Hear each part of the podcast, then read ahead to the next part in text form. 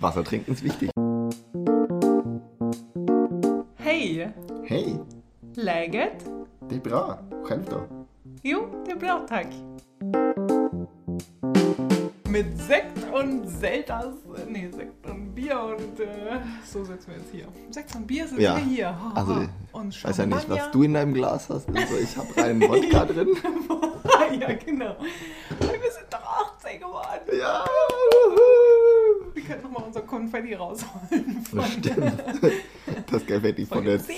Folge 10 ist angebracht für Folge 18. Ja, genau. Wir sind jetzt volljährig und dementsprechend benehmen wir uns äh, anständig. Wir sind volljährig, wir sind mündig und wir freuen uns sehr, dass ihr eingeschaltet habt zur nächsten Folge Legit Nummer 18.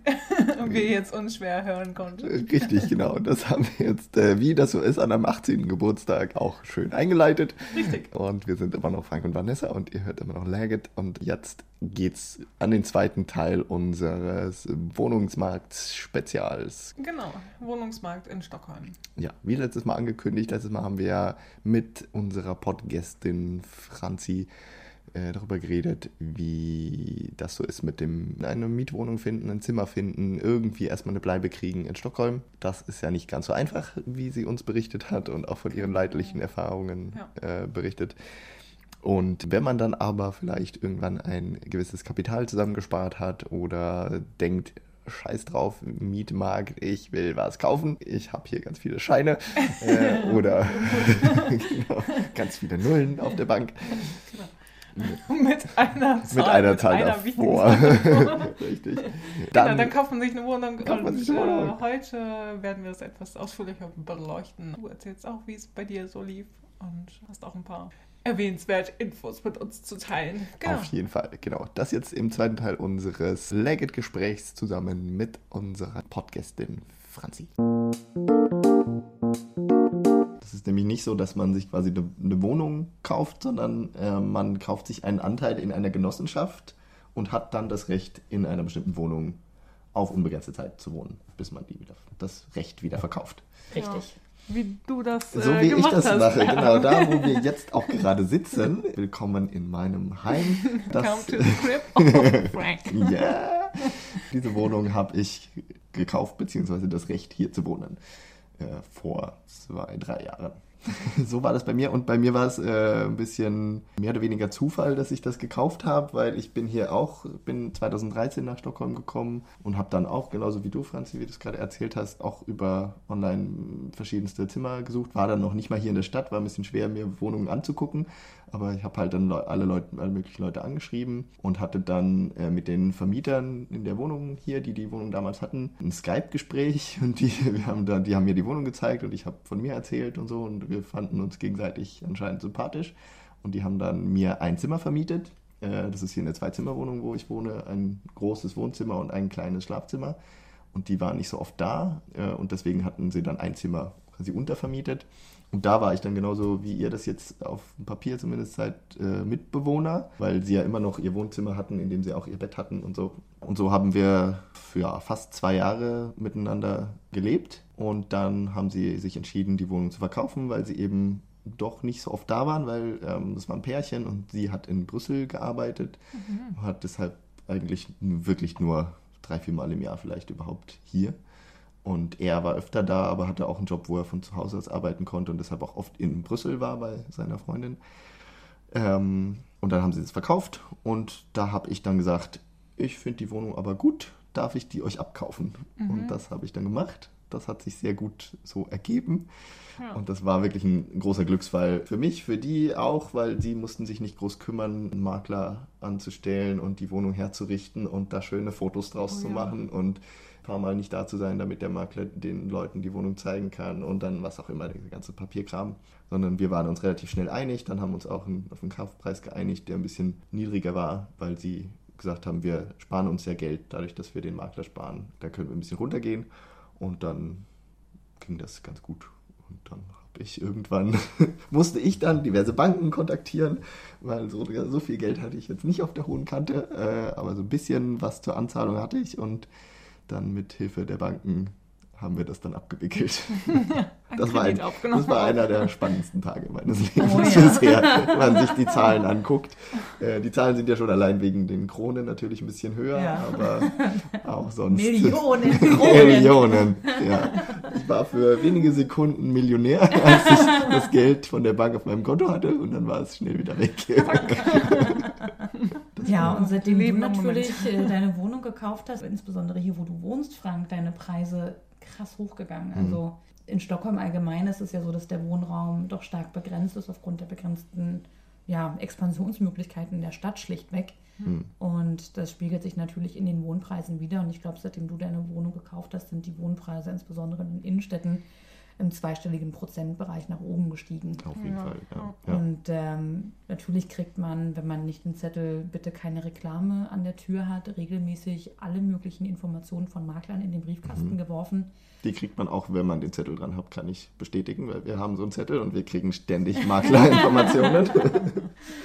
Und letztens wurde bei uns im Haus im Erdgeschoss eine Zweizimmerwohnung 51,4 Quadratmeter für knappe 300.000 Euro verkauft. Und da wohnt jetzt eine Mama mit ihren zwei Kindern dran. Und sagen wir mal Häuser oder Villa, wie das ja hier heißt, die liegen noch wesentlich höher. Und natürlich ist es wie überall, du brauchst einen gewissen Eigenanteil, um kaufen zu können. Je mehr, desto besser für dich finanziell. Und aufgrund dieser rasanten Entwicklung der Preise auf dem Wohnungsmarkt ist es natürlich unmöglich, wenn du hierher kommst, ohne irgendwelche Ersparnisse, dir diese anzusparen. Ja. Du sparst dem Markt hinterher. Deine Lohnentwicklung ist im Leben nicht so hoch, deine Gehaltsentwicklung, dass du dich auf diese 20 oder 15 Prozent hochsparen kannst. Sagen wir mal, als ich angefangen habe und mir bewusst war, ich würde auch gerne kaufen wollen und versucht habe, was zu sparen, glaube inzwischen könnte ich mir so ungefähr, ich könnte mir 10 Quadratmeter jetzt kaufen. Mensch, also das ist doch mal was. Ja, man muss ja irgendwo muss man anfangen. Ja. Aber gerade diese Problematik ist ja auch, dass man denkt so, wow, wie können sich junge Leute, die nach Stockholm kommen, zum, okay, studieren, wenn sie zum Studieren kommen, dann, dann vielleicht im Notfall irgendwie über die Studenten, über die Uni ein Zimmer oder sowas kriegen. Aber der Deal ist ja schon auch oft, dass irgendwie die Eltern dann äh, sehr an der Finanzierung Mhm. beteiligt sind. Was ja in, in Schweden, was ja so ein individualistisches Land ist, eigentlich relativ ungewöhnlich ist, dass die Eltern ihre Kinder mit Geld unterstützen. Bei vielen ist ja so, du bist 18, nee, jetzt verdienen wir dein eigenes Geld. Ja. Aber das ist natürlich eine herausragende oder eine etwas besondere Situation. Und ich habe mit vielen auch gesprochen, die selber gekauft haben und sagen ganz klar, ohne die Familie hätte ich das nicht geschafft. Mhm. Viele sind halt wissend darum, dass die Wohnungspreise nicht aufhören werden, sich nach oben zu entwickeln, weil die Nachfrage schlichtweg da ist. Und von der Blase, von der alle reden, ob die platzt, da mache ich mal ein Fragezeichen dran, Mhm. solange es immer noch Menschen gibt, die das bezahlen können. Aber ja, es sind sehr häufig die Familien im Hintergrund, die mit diesen 15 Prozent anfangen. Und dann fängst du aber nicht an mit einer Dreizimmer stadtzentralen Wohnung, sondern du kriegst Ja. irgendwo eine kleine Einzimmerwohnung, 20 Quadratmeter am Stadtrand, vielleicht in einer guten Gegend, die sich nach oben entwickelt. Dann wartest du ab, bis die Preise sich nach oben entwickelt haben, investierst vielleicht minimal in die Renovierung und Instandhaltung, dann verkaufst du die Wohnung und machst vielleicht einen Plus. Dann Ja, hast du etwas genau. mehr Eigenanteil, investierst in die nächste Wohnung und so weiter und so weiter. Und wenn du mit dieser Entwicklung mit 18 oder 19 anfängst, dann hast du natürlich mit Anfang 30 hast du deine Dreizimmerwohnung. Mhm. Ja. Aber das- es ist viel mit Umziehen auch verbunden. Ja, auf jeden Fall. Und das, das ist dann das, was, das ist, was die Schweden die Wohnungskarriere nennen, Bostadskarriere, äh, wo man eben, wie du sagst, eben man fängt klein an, kauft sich erst was Kleines und wartet ein bisschen und dann kriegt man dann Plus, Plus raus und kauft sich was Größeres und so macht man weiter. Das Ja. ganze Leben über zieht halt alle paar Jahre mal um und versucht da die, die Gewinne, die sich aus dem Wohnungsmarkt ergeben, zu realisieren. Das ist schon eine harte Wirklichkeit, die man irgendwie, an die man so gar nicht denkt. Vielleicht, wenn man jetzt, wie wir hier alle aus dem Ausland erstmal hierher kommt und denkt so, ja, das soziale Schweden. Das, das, das löst sich schon irgendwie. Man Ja. findet schon irgendwo ein Zimmer. Ich komme aus Berlin und da war mir so, ja, WG-Leben, klar, kein Thema, ich finde was. Aber es ist tatsächlich nicht so einfach. Ähm, man kann natürlich selbst eine Anzeige schalten auf Blocket beispielsweise, dann kriegt man schon ein bisschen mehr Zuschriften. Ähm, Nichtsdestotrotz ist es sehr empfehlenswert, auch vorsichtig zu sein. In allen Großstädten sollte man natürlich nicht sofort das Erstbeste nehmen und zuschlagen, sondern es ist immer leichter vor Ort zu sein. Ja. und sich Zimmer und Wohnungen anzugucken. Bei Zimmer dann auch insbesondere die Leute anzugucken, mit denen man dort ähm, nicht gerade Zeit verbringen würde, aber eben tatsächlich zusammen wohnen würde. Ja, da ist es dann auch als Frau natürlich vorsichtig sein. Viele Frauen möchten auch nicht mit Männern alleine in der Wohnung Mhm. zum Beispiel wohnen. Also das Misstrauen habe ich dann an mancher Ecke halt doch als sehr hoch empfunden. Mhm. Und ich bin froh, dass äh, ich mit meinem Verlobten, wir jetzt zu zweit sind und wir eine größere Auswahl schlechtweg haben, die uns finanziell natürlich auch mehr entgegenkommt. Und schwierig wird es tatsächlich, wenn du alleinerziehend bist mit Kindern oder wenn du Haustiere hast oder wenn du rauchst oder wenn du auch gerne mal ausgehst, Mhm. weil die klassische Wohnungsannonce liest sich, ich suche dich, Frau, stabile Einkünfte, keine Bezahlungsanmerkungen, sprich also nicht irgendwelche Kredit- oder Zahlungsausfälle mal gehabt, also denn ein sauberer Schufa-Eintrag, wenn man es so sagen möchte. Ja. Äh, du rauchst nicht, hast keine Kinder, keine Haustiere, gehst nicht aus und machst nicht Party, bist gern zu Hause, bist extrem ordentlich und ruhig. Ruhig, Mhm. ja. Ja. Das ist die perfekte Und hast keine. Freunde. Und hast keine Freunde oder Familie, die übernachten. Und wenn sie übernachten, dann sollen sie doch bitte etwas extra bezahlen. ja. Dann sollen sie auch ja, für die Übernachtung bezahlen. Mhm.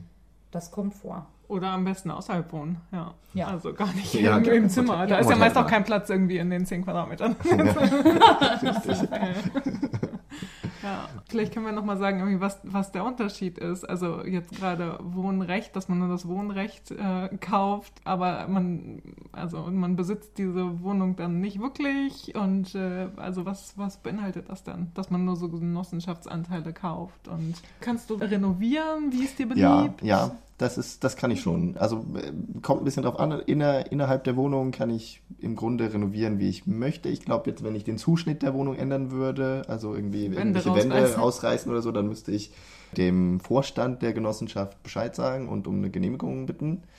Äh, und genauso auch, wenn ich irgendwie Sachen an der Außenseite des Hauses irgendwie verändern wollen würde. Aber das könnte ich jetzt auch gar nicht so selber machen, weil also man hat, man hat quasi in der Wohnung, die man für die man das Recht hat, das Recht auch zu machen, was man will, mehr oder weniger. Aber alles, was drumherum ist, wird halt von der Genossenschaft verwaltet. Das heißt, äh, das Treppenhaus, äh, die Eingangstür, glaube ich, gehört irgendwie äh, tendenziell der Genossenschaft. Bei den Fenstern habe ich auch im Jahr, Laufe der Jahre mitbekommen, diese, die äh, Doppel sind ja doppelglasig. Die Außenseite gehört, dafür ist die Genossenschaft zuständig, die Innenseite ich. Das ist, das ist so eine tolle Aufteilung. Bei uns musst wurde. du sie auch selber, ja? Ja, das schon noch, ja. ja.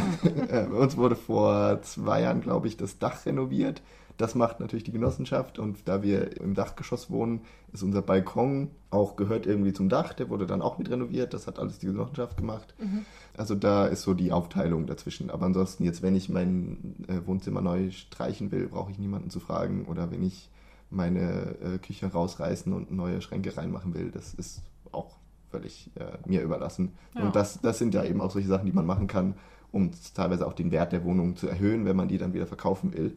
Das machen ja viele, dass man dann irgendwie eine neue Küche reinmacht und dadurch dann vielleicht ein, irgendwie ein bisschen mehr Geld verlangen kann oder auch Ja. das Badezimmer renoviert. Da ist immer so ein bisschen was, da muss man glaube ich schon nachfragen, weil das dann auch wieder mit den Wasserleitungen zusammenhängt, die, für die wiederum die Genossenschaft zuständig ist. Und so. Also es ist schon immer ein Austausch, den man dann mit der Genossenschaft hat, wo man nicht alles genau selber machen kann. Aber ist das nicht auch, wenn man in Deutschland äh, eine Wohnung gekauft hat, da muss man sich ja auch irgendwie ein bisschen Rücksprache mit der Hausgemeinschaft oder mit den Hauseigentümern halten oder sowas? Ich habe keine Also, Ahnung. Ich habe auch noch nie eine Wohnung, eine. Wohnung in Berlin gekauft. Nö, ich glaube, mit dem Wände rausreißen ist eh immer schwierig. Das ist natürlich, äh, glaube ich, So, tendenziell eine Frage, wo man. Stabilität des Hauses und so. Genau. Tragende Wand oder nicht? Das ist die Frage. Das können wir hinterher rausfinden. Aber bei uns wurden auch die Badezimmer renoviert und äh, vor ein paar Monaten und da die Firma, die das letztendlich gemacht hat, hatte zwar dann immer zwar so Planskizzen von der Genossenschaft bekommen, wie jetzt das Bad theoretisch aussehen sollte, hat aber auch festgestellt, dass das häufig nicht so wirklich übereingestimmt hat mit der Wirklichkeit. Zum Beispiel bei uns wurde das Bad so geplant, dass man die Badewanne rechts neben der Tür hätte haben können. Dann haben wir aber nachgemessen und festgestellt, nee, die, die, da ist gar nicht so viel Platz, dass man da eine Badewanne hinmachen könnte. Das heißt, die Skizzen, das hat alles über, nicht so richtig übereingestimmt. Ich weiß nicht, was unsere Voreigentümer damals eine, die Wand breiter gemacht haben oder ob das eigentlich schon immer so war, nur die Skizze nicht stimmte und so. Also da hat man als Genossenschaft, glaube ich, auch einfach nicht so den Überblick, was die Leute in ihren Wohnungen machen, weil das können sie, wie gesagt, halt relativ frei, frei entscheiden. Das ist schon mal ein Vorteil auf jeden Fall, wenn man gekauft hat, dann kann man schon machen, was man, wie man das gerne hätte. Und wenn man natürlich, wenn man ein Haus kauft, dann gehört es dann wirklich auch dir. Da gibt es Genau. dann jetzt auch keine Genossenschaft mehr, sondern wenn du jetzt dir ein Haus auf dem Land kaufst, dann Es ist ist da auch jetzt auch deins. niemand mehr, der darüber noch weiter entscheidet. Obwohl man da dann tendenziell natürlich auch die Kommune fragen muss, wenn man irgendwie was anbaut oder eine Garage baut oder sowas. Aber jetzt haben wir alle von unseren Wohnsituationen erzählt. Vanessa, äh, Meine Wunschsituation. ja, wie hast du denn hier gewohnt, als du noch in Stockholm gewohnt hast? wir wissen ja, dass du nicht mehr hier wohnst. Ich habe tatsächlich relativ ungewöhnlich äh, in der WG gewohnt. Und äh, das war aber auch so ein bisschen ja, klassisch in der Hinsicht, dass ähm, die Vermieterin auch in der Wohnung gewohnt hat und vier, also immer unterschiedlich ein bisschen, äh, wie viel Zimmer sie dann im Endeffekt vermietet hat. Und ich habe dann eine kleine Wohnung in der Wohnung gemietet Mhm. und wir haben uns äh, die Küche geteilt und Genau, wir hatten einen großen gemeinsamen Eingang und äh, es ist aber trotzdem so ein bisschen Zweck-WG-mäßig hat es funktioniert. Also wir haben nicht einmal die Woche zusammen gekocht oder sowas, so wie ich das äh, aus Kiel kannte. also auch nicht, dass einmal die Woche gekocht wurde, aber dass man auf jeden Fall mehr freundschaftlich zusammen gewohnt hat, so als Ja. alles andere. Und, Bei euch ist die ähm, Küche ja auch immer super sauber, weil da jeder wirklich, äh, sobald man irgendwas benutzt, äh, spült man es schnell wieder ab und äh, wischt nochmal irgendwo die Platten ab. Ja, also nicht, dass das irgendwie da die Befürchtung gewesen wäre, dass äh, Christina irgendwie äh, ganz böse wird oder sowas. Sie lässt da auch, also liest da auch zu irgendwas stehen einfach und äh, wo man dachte so, was? Aber wir dürfen uns das nicht erlauben. nee, aber ähm, genau, das, das war so meine Wohn- Wohnsituation. Aber ich habe halt dadurch, dass ich da Untermieterin war, Zeit unbegrenzt wohnen können. Was ich auch als sehr angenehm empfunden habe, weil immer um mich rum dann natürlich, genau, alle so, oh nee, jetzt muss ich wieder umziehen und jetzt muss ich wieder umziehen und hm, ja, also halt mal die, die Augen und Ohren offen, wenn dir irgendwas unterkommt, sagen wir Bescheid und ähm, das, genau, habe ich ja auch irgendwie von rechts und links mitgekriegt, wo ich so dachte, so ja, cool. Äh, und die Miete war jetzt auch nicht so, so riesig hoch, also 500 Euro ähm, habe ich umgerechnet bezahlt und das ist ziemlich gut, also auch für, für die zentrale Lage auf jeden Fall. Und dafür hattest du ja auch ein eigenes kleines Bad. Ja, genau. Ja, also das ist halt, das war wirklich auch Glück. Und das war Mhm. aber auch über Kontakte am Mhm. Anfang. Anders wäre ich da auch nicht rangekommen. So einfach kann man das mal sagen. So. Ja, ja. ja das sind, glaube ich, so die großen Alternativen, wenn man hierher kommt und erstmal, also entweder kennt man irgendwen, der irgendwie helfen kann, oder man muss halt online gucken, dass man da irgendwie was Erstes findet und sich dann vielleicht über jemanden, den man kennt oder kennenlernt, Ja. sich was anderes organisieren kann. Das eigene Netzwerk zu aktivieren hilft auf alle Fälle immer. Ja. Wenn man vor Ort ist, ist es die Empfehlung. Ne? Vielleicht kann man irgendwie eine Woche bei einem Freund auf der Couch oder so übernachten oder wenn man niemanden kennt, günstig ein Zimmer im Hostel schießen, dass man wirklich auch Zeit hat vor Ort, sich das anzugucken. Mhm. Das ist definitiv meine größte Empfehlung. Ja. Auch schon Wohnungen gesehen, die online super schön ausgesehen haben und dann war man da und hat gemerkt, nee, also auf gar keinen Fall kann ich hier wohnen. Wir hatten einmal eine Wohnung ganz stadtzentral, auch auf Kungsholmen. Es war die erste Wohnung, die wir gemeinsam gemietet haben, hatten anderthalb Zimmer für 1200 Euro, war auch die teuerste, die wir gemietet hatten. Mhm. Und äh, sah super schön aus. Äh, Alles war natürlich klein und kompakt, aber toll mit so einem kleinen, ja, mit einer kleinen Terrasse vor der Küchentür. Aber die Wohnung war so geschnitten, dass nicht einmal Sonne reingefallen ist am Tag. Nicht ein einziges Mal. Du Oh hast je. aus der Wohnung heraus nicht den Himmel sehen können. Und das hat bei uns beiden zu einer unglaublich depressiven Stimmung geführt. Und auch wenn wir die Wohnung hätten ein Jahr haben können, sind wir nach drei Monaten ausgezogen, weil wir es nicht ausgehalten haben. Ja. Wir haben ganz viel Zeit einfach draußen verbracht, um nicht nach Hause kommen zu müssen. Und das ist dann natürlich, also Verzweiflung treibt einen dann ja auch raus. Ne? Also man möchte, ja, man möchte ja nicht unter einer Brücke oder teuer Geld im Hotel ausgeben, weil das kostet dann noch mehr. Mhm. Aber bleibt dann ja auch keine Lösung, wenn man sich überhaupt nicht wohlfühlt. Ja. Mhm. Schwierige Situation. Absolut. Mhm. Naja, und vor allen Dingen dann für mich mit einem recht schwedischen Nachnamen ist es auch kein Problem. Ich kann auch Schwedisch kommunizieren, auch das kein Problem. Alles wird schwieriger, wenn du, sagen wir mal, äh, einen anderen Nachnamen hast, der jetzt nicht sonderlich schwedisch klingt, du vielleicht auch nicht Schwedisch reden kannst, sondern auf Englisch kommunizierst. Oh, ja. Und da merkt man dann recht deutlich, da hast du keine, keine reelle Chance Mhm. auf dem Markt, sondern dann behelfen sich viele eben über Freunde, studentische Freunde, Kumpel. Sieht man dann auch auf Facebook, hey, ich helfe einem Kumpel und äh, der sucht eine Wohnung oder ein Zimmer. Und auch dann natürlich die perfekte Beschreibung, er ist ruhig, isst eigentlich kaum und am liebsten im Zimmer, äh, Keine raucht nicht, genau, wird keine Geräusche machen, ähm, duscht nur zwei Minuten und verbraucht kein Wasser. ähm, man muss eigentlich, also natürlich machen sich auch viele, viele einen Witz draus ne? und ähm, haben dann recht sarkastische Kommentare manchmal oder selbst ganz sarkastische Posts, die sie schreiben. Man kann ja nicht zusammenwohnen, ohne dass man jemand anderen mitbekommt. Also das, dessen muss man sich halt bewusst sein. Leider wird man häufig dann zum Störfaktor, obwohl man eigentlich derjenige ist, der die Miete bezahlt. Mhm, genau. Weil es eben diese Angebot-Nachfrage-Geschichte ist und du als derjenige, der nachfragt, eindeutig die schlechtere Position hast. Ja. Vollkommen richtig, vollkommen richtig. Klingt ganz dramatisch. Letzten Endes, alle, die ich kenne, wohnen Genau, man, irgendwie. genau. Das, ist, das ist auch das, das ist immer das Erstaunliche. Irgendwie findet man ja doch irgendwas, auch wenn es vielleicht irgendwie nur was für eine kurze Zeit ist oder irgendwie was, wo man den Vermieter hasst irgendwann oder so und man schnell wieder raus möchte.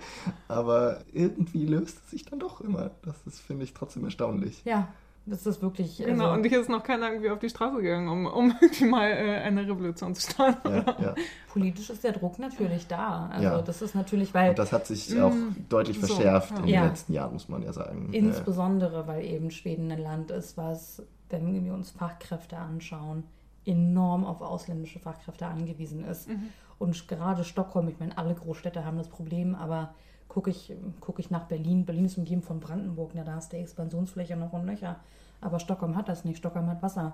Ein zweites Atlantis kannst du hier nicht aufmachen.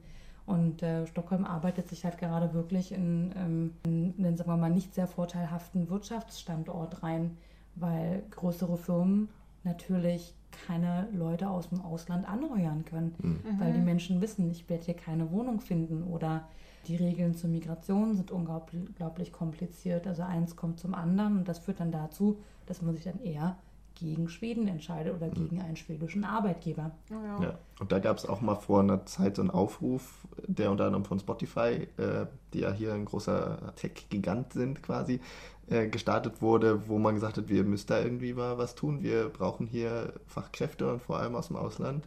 Wir brauchen irgendwie ein besseres Wohnungssystem. Das war, glaube ich, das war so vielleicht Ja, das, das wo okay. du meintest, klar, ja, ja. keine Massendemonstration, aber es war so ein, so ein Aufruf, der tatsächlich auch aus der Startup-Hightech-Branche kam. Wir brauchen hier ein, irgendwie eine Veränderung. Und das muss man ja aber auch sagen, wir beschreiben jetzt ja den Wohnungsmarkt als sehr, sehr schwierig und so, aber es wird wesentlich mehr gebaut jetzt seit ein, zwei Jahren. Die, äh, wenn man sich die Statistik anguckt, die Zahlen sind deutlich gestiegen, dass neu gebaut wird, dass viele Wohnungen gebaut werden und auch, es wurden viele Jahre lang kaum Mietwohnungen gebaut. Das hat sich auch kräftig geändert. Zwar weiterhin nicht so, dass irgendwie alle Wohnungen, die gebaut werden, Mietwohnungen sind und die auch sofort neu eingezogenen Leuten zur Verfügung stehen würden. Aber es wird viel, viel mehr gebaut und es könnte sich in den nächsten Jahren so langsam ein bisschen entspannen. Und das, äh, Das ist die Hoffnung. Das, das ist die Hoffnung und das wäre natürlich einer so schönen Stadt wie Stockholm auch zu wünschen, dass sie ihre Wohnkrise, was das wirklich ist, in den Griff bekommt, weil es treibt Menschen auch wieder raus aus, aus dem Land, aus die Stadt. Wie gesagt, in Göteborg und auch äh, in anderen größeren Städten, Malmö, sieht es auch nicht unglaublich viel besser aus, Ja. aber es sieht auf alle Fälle besser aus und die Ja. Wohnpreise für eine Kaufwohnung sind auch bei Weitem nicht auf den Stockholmer Verhältnissen. Genau, das sind enorme Unterschiede. Ja, Ja. ja. Das System als solches, da kann ich mich überhaupt nicht zu äußern, inwieweit es äh, sich so weiterhalten wird, ähm, was für Alternativen es gibt. Ähm, ich finde es halt unrealistisch, dass Leute so lange in der Warteschlange stehen müssen. Acht Jahre. Ähm, da kommen natürlich ganz viele Fragen auf. Also du kannst ja dein Leben überhaupt nicht planen. Du kannst keine Kinder kriegen, weil du nicht weißt, wenn du dein Kind in den Kindergarten anmeldest, wohnst du da überhaupt noch, wenn dein Kind dann so alt ist, dass es in den Kindergarten kommt? Ja. Oder wohnst am anderen Ende der Stadt? Und das liest man auch dann ganz häufig auf den Wohnseiten. Hey, wir haben Unglück gehabt, meine Familie, zwei Kinder, Mann, wir müssen jetzt wieder umziehen, weil wir immer noch zweiter Hand wohnen. Und wir möchten gerne im Süden der Stadt bleiben, weil unsere Kinder dort zur Schule gehen. Mhm. Ja, Und das ist natürlich ein Grauen für so ein familienfreundliches Land wie Schweden. Mhm. Total. Ja. Man muss gucken, wie sich das entwickelt. Es, so aus den letzten Monaten kann man, kann man aber auch noch berichten, dass die Wohnungspreise so ein bisschen stagnieren jetzt mittlerweile. Also die Kaufpreise zumindest nicht mehr so steigen, wie sie früher gestiegen sind. Und es auch, äh, was ich gelesen habe, deutlich länger dauert, inzwischen Wohnungen zu verkaufen. Das heißt, da ist der Markt so ein bisschen dabei, äh, sich zu, zu konsolidieren, oder wie man das so schön ist sagt. das schön?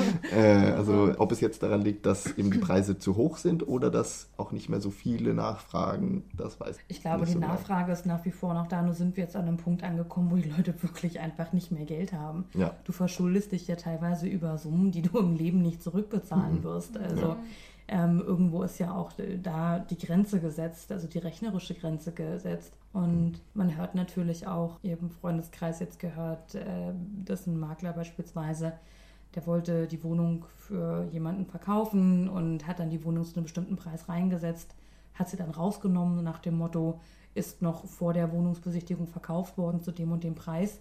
Und die gleiche Wohnung war dann zwei Monate später nochmal drin. Mhm. Und dann wussten alle, oh, in der Gegend war ja gerade letztens so viel los und da sind so viele Wohnungen weggegangen. Und das treibt den Preis dann nochmal künstlich nach oben, obwohl gar keine Wohnungen verkauft wurden. Also möchte in diesem Maklergeschäft möchte ich gar nicht wissen, was alles vor sich geht. Ich Ja. bin froh, dass ich noch nicht in dem, ähm, an dem Punkt bin, dass ich kaufen kann. Also wirklich nicht kaufen kann, selbst wenn ich würde wollen, bis auf eben diese 10 Quadratmeter, für die ich jetzt Geld hätte. ähm, aber es wird spannend natürlich zu sehen, wie es dann letzten Endes ist, wenn man sich dann auf den Markt begibt und tatsächlich über Hunderttausende, sprich Millionen von Kronen entscheidet, nachdem man sich eine Wohnung für fünf Minuten angeschaut hat. Mhm. Ja. Denn so lang ist eine Wohnungsbesichtigung. Man geht einmal durch, Mhm. guckt sich alles an, trägt sich in eine Liste ein und geht wieder raus. Ja, ja. Und dann, genau, vielleicht können wir das nochmal kurz sagen, äh, wenn man nicht das Glück hat wie Frank, äh, Genau, mal schnell unter der Hand irgendwie. Bei mir war die äh, Wohnungsbesichtigung zu zum. Glück anderthalb, zwei Jahre lang. Da konnte ich die auf Herz und Nieren testen. Aber genau, und grundsätzlich ist es ja irgendwie einfach, dass man hört, so, okay, ja, als äh, angesetzter Verkaufspreis war sie auf 3 Millionen, weg ging sie dann für 4,5 oder sowas. Mhm. Also wie ergibt sich sowas? Letzten Endes ist es ein Bieterverfahren. Wir waren mehrere Male schon auf Wohnungsbesichtigung, weil wir einfach auch ein Gefühl für, dafür bekommen möchten, mit was für einem Geld und was für einer Gegend bekommt man eigentlich was für eine Qualität. Ja. Und die Zeit sollte man definitiv nehmen und auch investieren, damit man ganz genau weiß, was man will und was man nicht will. Mhm. Und dann trägt man sich in eine Liste ein, wenn man interessiert ist. Und dann kontaktiert der Makler und sagt beispielsweise, ja, wir fangen jetzt an mit dem Bieterverfahren, willst du mitbieten? Und diese Und- Wohnungen haben sich dann bei der Besichtigung, da sehen dann irgendwie, die sehen sich dann gleichzeitig irgendwie 40 Leute an. Ja, oder? genau. Ja. Ja. genau. Je nachdem, wo sie dann ist, halt auch mehr. Es sind immer so, es ist immer so ein Zeitfenster von 90 Minuten, wo der Makler in der Wohnung ist. Mhm. In der Regel an zwei angesetzten Besichtigungsterminen, einmal in der Woche, einmal am Wochenende. Mhm. Und dann strömen in der Zeit halt wirklich eine ganze Menge an Leuten durch. Ja. Und alle, die, die interessiert sind, tragen sich auf eine Liste ein und dann fängt man an zu bieten via SMS. Das heißt, man sendet sein Gebot via SMS an den Makler oder man antwortet gar nicht und dann weiß der Makler, gut, da kommt auch nichts mehr. Und alle, die bieten, kriegen immer eine Info. Ja, ist jetzt ein neues Angebot reingekommen. Bieter A hat, dann war, bleib- bleiben wir bei deinem Beispiel, 3 Millionen was angesetzt. So, Bieter A beginnt mit 3,01 Millionen. Dann geht Bieter B, sagt gleich 3,5. Und da gibt es dann natürlich die diversesten und wildesten Theorien, mit was für einer Bieterstrategie du andere Bieter Oh ja. abschrecken kannst. Das ist eine Wissenschaft für sich. Und wenn du jemals dich mit dem Schweden unterhältst, du wirst stunden über dieses Thema reden können, über Wohnungen und Bietertechniken. Oh ja. Und ähm, Gutes Smalltalk-Thema. genau, Ja, ja. Wetter und Wohnungen. ja. Die beiden Ws. Öffnen in Schweden sämtliche Türen zu einer guten Liga. Und am Ende gewinnt dann eben derjenige, der am meisten geboten hat. Oder wenn derjenige dann doch aus irgendwelchen Gründen doch nicht kann, dann hat er eine gewisse Zeit, äh, davon nochmal Abstand zu nehmen, dann kommt der zweite Bieter ins Spiel. Es kann aber auch sein, und das ist natürlich ganz gemein, es kommt auch vor, Du hast geboten und geboten und geboten und du bekommst den Zuschlag. Hast jetzt deine 4,5 Millionen Kronen geboten, kriegst den Zuschlag und denkst dir, ja, endlich habe ich eine Wohnung. Und dann sagt der Makler, der Verkäufer hat es sich anders überlegt. der Verkäufer wollte quasi also nur mal de facto testen, was die Wohnung hergibt. Oh wow. Das ist äh, ganz bitter. Ja, ja. Aber habe ich schon gehört, kommt vor. Und das ist natürlich zum Austesten des Marktes. Wie weit kannst du gehen? Ja. Mhm. Und wenn dann die Wohnung nochmal drin ist, vielleicht gibst du da nochmal die 200.000 Kronen extra obendrauf, dann sind es 4,7, damit du dem Verkäufer so sehr schmeichelst und sagst, hier guck mal, ich gebe dir nochmal mehr Geld. Ne? So werden Preise auch nach oben getrieben. Mhm. Und äh, wenn man da bei so einem Bieterverfahren teilnimmt, dann ähm, sollte man auch oder muss man auch ein Kreditversprechen quasi im Hintergrund haben, äh, wie das auf Schwedisch zumindest heißt. Ähm, da geht man zu, einer, zu seiner Bank oder zu irgendeiner Bank, die, äh, mit der man das machen möchte und biet, äh, bittet um ein Lohnelöfte. und die Bank guckt sich dann an, was verdient man, was hat man für Ersparnisse und so weiter und gibt einem dann eine Summe. So viel kannst du bei uns Kredit aufnehmen. Ja. Und mit der Summe, die Summe hat man dann quasi zur Verfügung. Man um- kann also nicht um einfach bieten. nur Man kann sagen, jetzt nicht einfach frei äh, 10 Millionen bieten. Und sich die dann irgendwie zusammen äh, genau. irgendwie irgendwo Hinterher. aus der Kommt Couch schon müssen wir doch noch ein paar, ein paar Pfennige haben. Oh Gott, nee, das geht nicht. Ja, also das ist dann natürlich auch alles ganz schön abgesichert. Das heißt, man weiß exakt, worauf man sich einlässt und äh, immer bitter, wenn es dann natürlich genau an der Grenze scheitert, dass es dann, sagen wir mal, 30.000 Kronen, äh, also 3.000 Euro über dem eigenen Kreditlimit sind. Hm. Ähm, weil darüber gehen kann man ja dann meines Wissens nach nicht. Nee, da hat man dann schlechte Karten ja, mit der Bank. Schlechte Karten mit der Bank. Ja, ja. Als ich meine Wohnung gekauft habe, ganz interessant mit der Bank, das läuft ja alles äh, über Telefon oder Internet ab, mit den Summen, die man da verschiebt. Und ich weiß nicht, ich habe damals im Zuge dessen meiner Wohnung, habe ich die Bank gewechselt und musste damals zu, in, in, das, äh, ja, in die, zu der Bank kommen, um mein Konto bei denen zu eröffnen. Also um quasi ein Girokonto zu eröffnen, musste ich irgendwas unterschreiben. Und dann ein paar Wochen später hab, war das dann mit, dem Wohnung, der Wohnung und dem Kredit und da musste ich nirgendwo erscheinen. Ich musste einfach nur äh, der Makler, wir hatten einen Makler beauftragt, um die Verträge aufzusetzen. Das war so ein geringer, geringe Kosten, die wir dafür hatten nur, aber da wollte ich halt sicher gehen, dass ich halt ordentliche Verträge habe. Und der hatte dann einfach die Bank am Telefon und so, ja, okay, Geld ist jetzt eingegangen, gut, können wir unterschreiben, fertig. Das, da braucht man auch kein, äh, kein Treffen mit der Bank mehr. Surreales äh, Stockholm. In Deutschland sitzt man stundenlang mit seinem persönlichen Sparkassenberater. Ja. Oh, Und dann auch mit den. Krediten ist ja auch ein bisschen anders hier. Da sind die Schweden ja auch relativ tiefenentspannt, was Ja. äh, Zinsen und was auch, angeht. was das alles angeht. Äh, ja. Hier kann man ja Kredite aufnehmen, die zum großen Teil auf quasi schwankenden Zinsen basieren. Äh, die sind dann immer für drei Monate festgelegt. Die Zinsen können sich nach drei Monaten ändern und ändern sich dann an eben entsprechend der, der Leitzinsen, die die ähm, Riksbank, die zentrale Notenbank, festlegt. Und die sind ja jetzt seit vielen Jahren niedrig gewesen, sind immer noch niedrig und das, das hat ja sicher auch zu dem Boom beigetragen, dass man eben relativ günstig sich Geld leihen kann. Aber bei vielen Schweden, und das ist halt so ein Risiko, was hier im Markt auch drin steckt, viele Schweden haben eben so ungebundene Kredite, die, wenn dann die Zinsen mal hochgehen, dann gehen auch deren Zinsen hoch und dann kann es für einige auch dann mal eng werden mit den Bezahlungen. Und das, Und das ist mit der Blase dann, die platzt irgendwann. Genau, weil dann die dann natürlich ihre Kredite nicht mehr bedienen können und dann Ja. letztendlich wahrscheinlich ihre Wohnungen verlieren, Mhm. wenn es schlecht läuft. Und, und selbst wenn man so als, als Deutscher wie wir äh, da reinkommt und sagt, okay, ich möchte meine, ich muss zwar jetzt einen Kredit aufnehmen, aber ich möchte ihn so auf zehn Jahre binden und so sagen, okay, ich weiß dann jetzt zehn Jahre lang, so viel bezahle ich.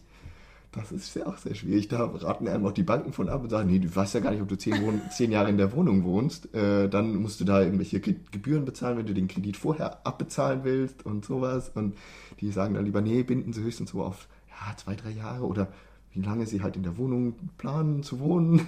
Und äh, so lange Laufzeiten für Kredite, die es ja in Deutschland fast die Regel sind eigentlich, wenn man irgendwas Mhm. kauft. Das kriegt man hier gar nicht. Ich weiß noch, meine Eltern waren total schockiert, als ich damals den Kredit aufgenommen habe und sie natürlich auch irgendwie involviert waren in den Prozess.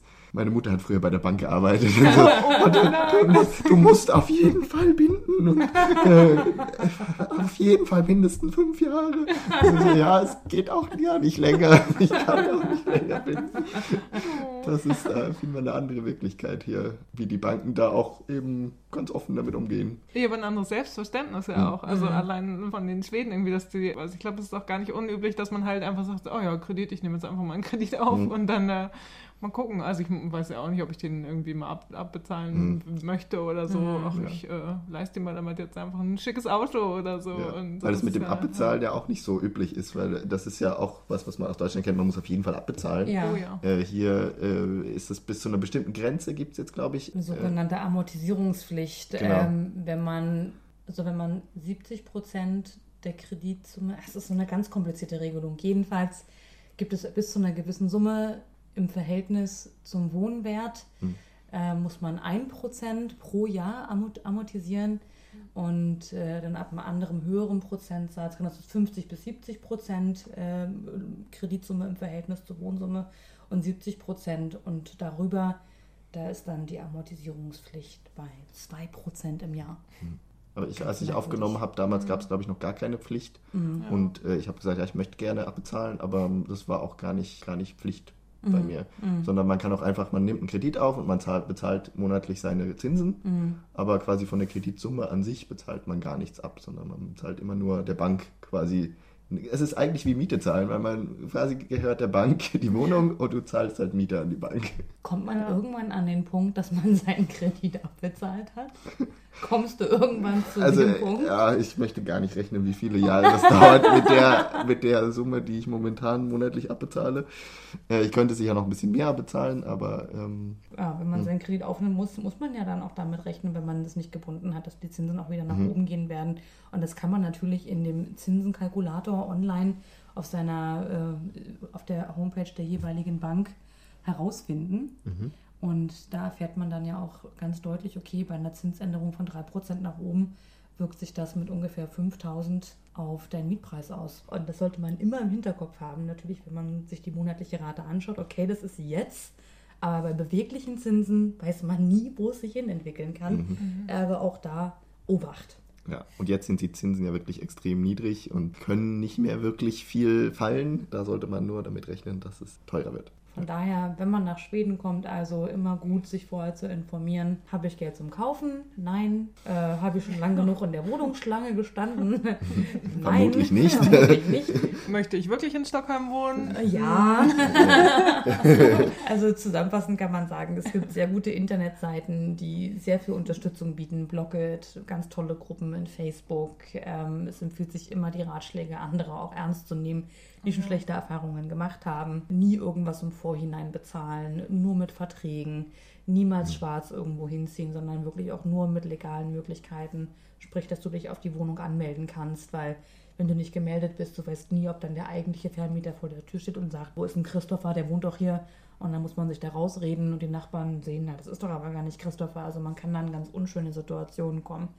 Ähm, Vorsicht walten lassen, Kontakte, Netzwerke, Freunde oder eben den Arbeitgeber befragen, ob es da Unterstützung gibt. Und Ja. dann, wie gesagt, wir, wir kennen ja alle niemanden, der es irgendwie nicht geschafft hat, irgendwo zu wohnen. Genau. Eine Lösung findet sich immer. Ja, Ja. ja. Wenn man jetzt so wie, wie du hierher kommst, gerade über den Arbeitgeber, äh, die Arbeitgeber kennen ja auch alle die Situation. Die Arbeitgeber haben jetzt nicht meistens irgendwie zehn Wohnungen, die sie an ihre neu hinzukommenden Leute vermieten können, aber man kann immer irgendwie über Kontakte oder über die Leute, die bei dem Arbeitgeber arbeiten, vielleicht dann andere Kontakte bekommen. Genau, einfach allen erzählen, irgendwie, dass man gerade sucht. Auf jeden Fall, das ist äh, ja, relativ wichtig, glaube ich auch. Und äh, vielleicht so als Kleintipp für diejenigen, die für die eventuell überlegen, vielleicht äh, in Zukunft eine Wohnung zu kaufen oder sowas. Oder sich auch einfach mal Wohnungen in Schweden angucken möchten, in Stockholm oder so, wie das die Preise sind, Wohnsituationen größer und sowas. Selbst ich, äh, für die das im Moment nicht in Frage kommt, ich finde halt das ganz spannend, manchmal äh, mir eine Wohnung auf Hemnet anzugucken und hemnet.se. Da kann man halt schöne Wohnungen angucken und die sind halt auch, das hatten wir auch von kurz, hattest du das mal kurz gesagt, dass die so super durchgestylt sind und die werden ja auch extra irgendwie dann für den Fototermin wird nochmal ein Tisch gekauft oder äh, Ja, irgendwie tausend ja. Pflanzen, die dann schön dahingestellt werden Ja. oder es werden tausend, ein Teppich wird einfach ausgenommen und so. Und Alles. Schöne Kaffeetasse mit der Bodum im Hintergrund. Ja, und es werden nochmal Zitronen irgendwo hingelegt. Zitronen sind, glaube ich, auf allen Maklerfotos immer mit drauf. Riesenrenner. Ja. ja. Man Und muss jeden ist- Fall mega die Wohnung herrichten. Äh, Ja, also kennt man auch irgendwie von Leuten, die einfach sich, genau, vielleicht keine Wohnung im Moment leisten können oder so. Es ist, also alle gucken irgendwie auf Hemnet. Ja, Und, mhm. und ja. das ist irgendwie auch so eine Abendbeschäftigung. Ja. ein bisschen auf Hemnet rumgucken Ja, und so. Und so. ja, auf dem Weg zur Arbeit, auf dem Weg Ja, nach Hause, ja, genau. in der Pause. Also ein das ist ein träumen. Tipp. Irgendwie, da könnt ihr vielleicht mal gucken, ob, ob euch da irgendwas äh, gefällt. Auf Hemnet, da stellen auch alle möglichen Makler ihre Wohnungen rein. Das ist quasi so eine Sammelseite für, für Wohnungsverkäufer. Wunderbar. Ja. Dann äh, seid ihr jetzt bestens vorbereitet für eure Wohnungskarriere hier in Stockholm. Vielen Dank, Franzi, für deine meisterlichen Auskünfte, Ja, Vielen tausend Dank. Dank. Vielen Dank, dass ich da sein durfte. für deine Erfahrungen und all dein Wissen. Und ja, sagt uns Bescheid, wenn ihr noch weitere Fragen habt. Jetzt seid ihr gut gerüstet mit Informationen, wenn ihr euch kein Ferienhaus in Småland kaufen wollt, wie so viele Deutsche das machen, sondern eine Wohnung in der schwedischen Hauptstadt kaufen wollt, in Stockholm nämlich, dann wisst ihr, wie ihr das Ganze angeht. genau, da habt ihr jetzt ausführliche Informationen bekommen. Und wir haben ja viel darüber geredet, wie teuer das ist und wie viel Geld man so braucht und dass man ja mit der Bank reden muss und so weiter. Und das ist natürlich weiterhin so. Ja. Aber es gibt noch so eine Entwicklung, die wir noch ein bisschen hinzufügen wollten, weil wir das Gespräch mit Franzi haben wir vor Weihnachten aufgenommen und in der Zeit davor und danach hat sich so ein bisschen, wurde viel darüber berichtet, über fallende Wohnungspreise. Ja, Zum genau, ersten in den Mal Medien seit vielen Jahren. Genau, ja. in, in, und das war ja auch, genau, im Sommer, das haben wir auch erzählt, ähm, war ja irgendwie das mit dem Amortierungs... Äh, Krav heißt das wie auf Schwedisch, genau. das?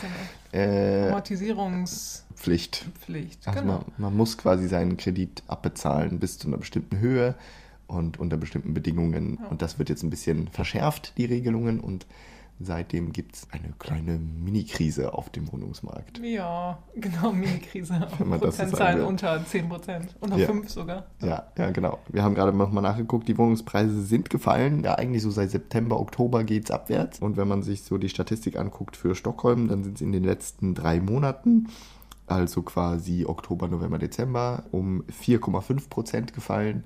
Und im Vergleich zu vor zwölf Monaten haben wir ein Minus von 2,4 Prozent. Das heißt, es ging abwärts, aber es ist jetzt kein dramatischer Einbruch gewesen für die Nee. Leute, die ihre Wohnung verkaufen wollen. Und Genau. natürlich auch kein dramatischer Juhu-Schrei-Moment für die, die kaufen wollen.